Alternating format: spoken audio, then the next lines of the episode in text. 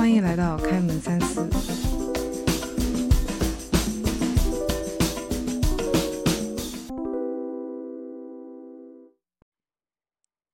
大家好，我是小易，在这里给大家拜一个早年。希望想回家的都已经回家了，或者快回家了。像我一样这次不想回去的呢，就希望大家可以在这个小假期里好好休息，迎接下一年。那么，就让我们开始第二期。这一次我们要讨论的并不是一个可以让人愉快的话题——癌症。癌症作为一个古老的疾病。继心血管疾病之后，是世界上的第二大死因，所以它深深困扰着从古至今全世界的人。关于对癌症的记载，可以追溯到公元前二十世纪左右的古埃及。目前发现的最早的关于乳腺癌以及骨癌的病例，出现在当时古埃及的古代手稿中。当时没有比较有效的治疗方法，只能通过类似于现代的切割手术将患病部位切除。在公元前四百年左右，一位来自希腊的医生希波克拉底描述过癌症肿瘤，但他并不是第一个发现这种疾病的人。人类骨癌的一些最早证据是在古埃及的木乃伊和公元前一千六百年左右的古代手稿中发现的。世界上有记录的最古老的乳腺癌病例是来自公元前一千五百年的古埃及。据记录，这种癌症没有治疗方法，基本上只能姑息治疗。姑息治疗的目的是让病人不要太痛苦，比起根治疾病，会更优先考虑病人的舒适度。当然，除了姑息治疗，也会使用类似于现代的切除手术将肿瘤切除。当时还没有发明出麻醉剂，所以病人一般是在清醒或者半清醒的状态下接受手术。具体细节实在是惨不忍睹，所以就不细说了。好，那癌症是怎么出现的呢？简单来说，是当身体特定部位的正常细胞开始生长失控时，癌症就会出现。也就是说，只要人活着，人体内的细胞还在分裂，那就会有患癌的风险。当然，这只是说风险而已。那在大多数时候，当一个正常细胞的 DNA 发生变异或者损伤时，身体是能够修复这种变异细胞的。但在癌细胞中受损的 DNA 就无法被身体修复。当然，有些孩子可能会从父母那里继承到受损的 DNA，这就是遗传性癌症的病因。但很多时候，一个人的 DNA 会因为暴露于环境中的某些有害物质而遭到损害，比如抽烟、汽车尾气、肥胖、酒精等等。所以，通过戒烟还有健康的生活方式，可以降低患癌症的风险。然后，这些受损细胞通常会形成实体瘤。当然，有些肿瘤是良性的。那这些良性肿瘤不会生长，也不会危及生命，只需要及时做手术切除就可以了。那今天我们主要来了解一下，在现代有哪些用来治疗癌症的方法。第一个要介绍的是最古老的技术——手术切除。古罗马医学家凯尔苏斯在他的作品中提及到，这种疾病在切除后仍会复发，所以想要透过切除手术很难根治癌症。从古至今，癌症无法治愈，深深印刻在我们脑海中，以至于一提到癌症就会认为无药可救。但是在古代，认为癌症不可根治的一个主要原因是当时的手术非常原始粗糙，切除过量的正常组织导致病人失血而死也是常有的事情。而到了现代，医生已经不再需要通过截肢等极端手段切除肿瘤了，这样会更有利于患者的康复，减少对身体的负担。而且，直到二十世纪末，医生通常还要先做一个勘察手术，也就是为了采集组织样本而先做一个手术，之后再按照采样结果来判断癌症的类型，这样也会加大对患者的身体负担。现在呢，主要是靠超声波、CT、MRI，也就是磁共振以及 PET，PET 指的是断层扫描，就不需要在开膛破肚之后才能做出诊断了。而关于做手术的方法，现代的外科医生可以在皮肤上开一个小切口，用光纤仪器以及微型摄像机来观察，然后用微型的手术仪器来进行切除。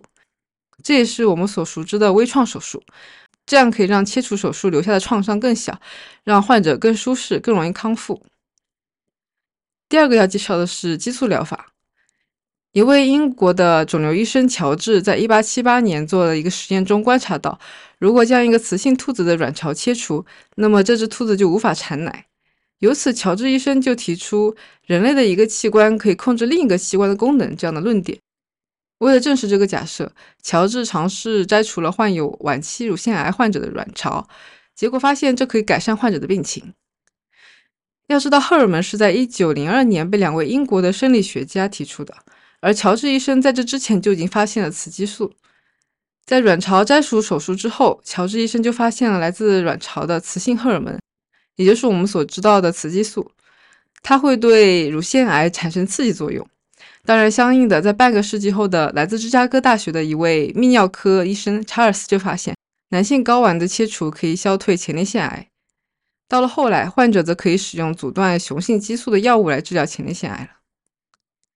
这两位医生的工作可以说是开创了激素疗法，为治疗或预防乳腺癌以及前列腺癌奠定了基础。第三种是放射治疗，也称作辐射治疗。在治疗中，专家对体内癌细胞进行电离辐射，比如 X 射线、伽马射线、高能电子或者重粒子等进行照射，从而杀死癌细胞。放射治疗是目前最广泛使用的癌症治疗方法之一，大约有一半的癌症患者需要在某个病程阶段接受放射治疗。在放射治疗中采用的 X 射线是由一位来自德国物理学家教授伦琴在1896年在一次演讲中被提出的。当年的演讲主题是关于一种新型射线，伦琴教授将其称为 X 射线。这里的 X 是一个代表未知数的符号。而在演讲后的几个月内，伦琴教授就设计出了使用 X 射线来进行诊断的系统。有趣的是，当时在中国清朝，人们称这种用射线看到人体内部构造的技术为照骨术，也就是照出骨头模样的技术。后来被我们称为照 X 光片。当然，伦琴教授在五年后，也就是1901年，被授予诺贝尔物理学奖。主要原因之一，则是在伦琴教授的演讲后，人们发现使用 X 射线不仅可以用来看到人体内部，也可以用来治疗癌症。如果让癌症患者连续几周每天接受一定的 X 射线的照射，那就可以大大提高患者的治愈可能。但是到了二十世纪初期，人们才发现，这种 X 射线除了可以杀死癌细胞，还有可能使正常的细胞变成癌细胞。一个正常人长期暴露在这样的辐射下，会加大其患白血病的几率。到了二十世纪后期，辐射物理学和计算机技术的进步，让更精确的进行放射治疗成为可能。视型放射治疗，也称为 CRT。会使用 CT 图像和特殊计算机来非常精确地绘制出癌症的三维模型，然后让放射束与肿瘤的形状相匹配，并从多个方向传递到肿瘤。还有一种吊墙放射治疗，也称为 IMRT，与这种方法类似，但 IMRT 则是通过从多个方向。瞄准光子束，然后去调整光束的强度，那这样就可以更好的控制、减少到达正常细胞组织的辐射，同时向肿瘤提供高剂量的辐射。当然，这样的技术现在已经非常发达多样。除了我刚刚提到的两种，还有很多方法可以精确的瞄准患处，避开正常的细胞。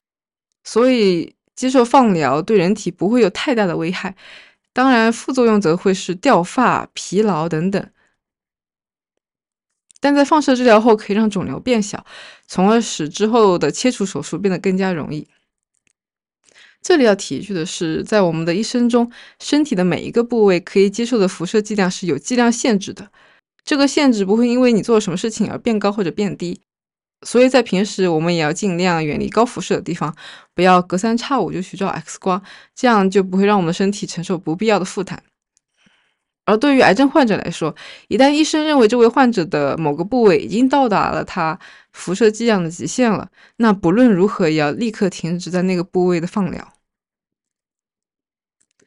接下来要介绍的是化学疗法，也就是化疗，是我们常常会在影视作品里会看到的治疗方法。在二战时期的美军当时发现一种被称为氮芥的化合物，可以用来治疗淋巴癌。氮是氮气的氮，芥则是草字头下面一个介绍的介。这种氮芥是通过直接破坏 DNA 的方式来快速杀死癌细胞的，听着就感觉对患者的负担会很大。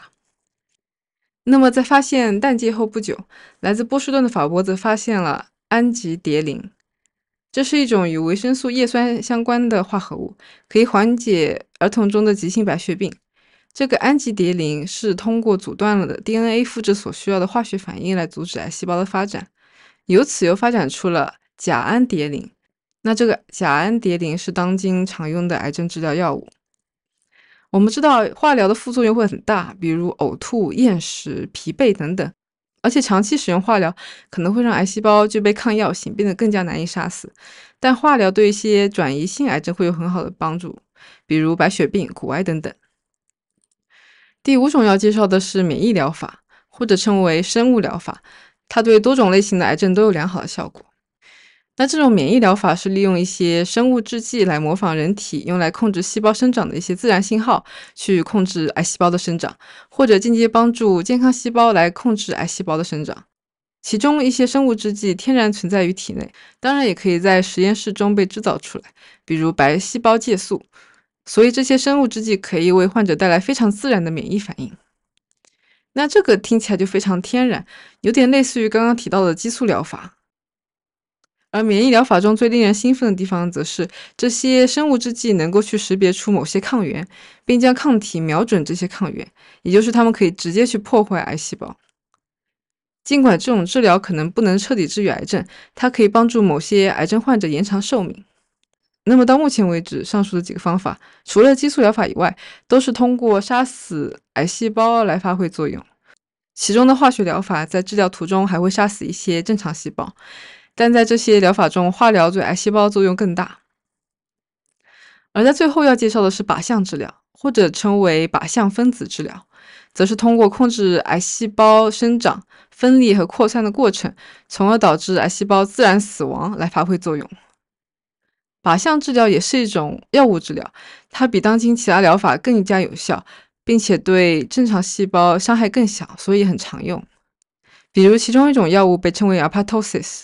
影响因子，中文直接翻译过来可以说是细胞凋亡影响因子。它可以使那些 DNA 严重受损而无法修复的细胞，也就是癌细胞被迫死亡。这和我们之前提到的许多抗癌治疗，比如放射治疗和化疗有所不同。放射治疗和化疗会引起细胞变化，最终导致细胞凋亡。但这一类的靶向药物是一种可以控制细胞生存和死亡的细胞物质。当然还有很多其他的靶向治疗药物，比如生长影响因子。生长因子是类似激素的一种，我们人体就有的物质，它可以告诉细胞何时生长和分裂。而那些可以阻断生长因子的药物，则可以阻断癌细胞的生长，让它们死亡。那么到现在，我们一共讨论了六种主要的抗癌技术。也非常感谢大家收听完本期节目。虽然这个话题并不是这么适合在年前提起，但我个人还是非常希望可以多多传播关于疾病以及医疗的相关常识，让大家更加注重自己和身边人的健康。也欢迎大家在小宇宙、苹果 Podcast 以及 Spotify 平台订阅收听以及留言。我是小易，我们下次再见。